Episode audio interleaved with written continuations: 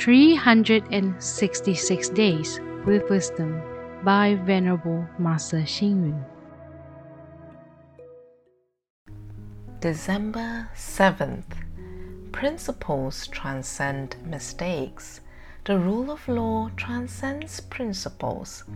Power and authority transcend the rule of law. Cause and effect transcend power and authority. What is the truth? Complying with cause and effect is the truth. The truth is recognized that planting melons will harvest melons, sowing beans will get beans. Good deeds will bring good retribution, bad deeds will bring bad retribution. Cause and effect is a principle that is applicable all over the world. This is the truth.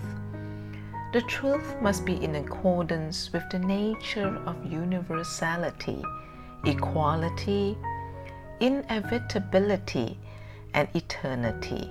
For example, there is birth and there is death. This phenomena is applicable to both male, female, at all times and in all countries without exception. Thus, birth and death and impermanence are the truth. Before he was executed, General Kusunoki Masashige from Japan left five words behind force, reason, law, authority, justice to illustrate the truth. Wrongs will not win reasons, reasons will not win laws Laws will not win authorities. Authorities will not win justice. Justice is the law of cause and effect, and it is the ultimate law.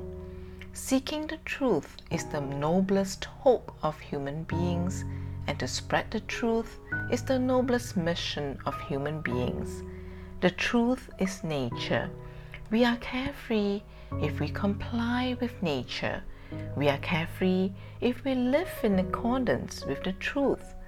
Living without compliance with the truth will only bring failure. Read, reflect, and act. The truth is nature.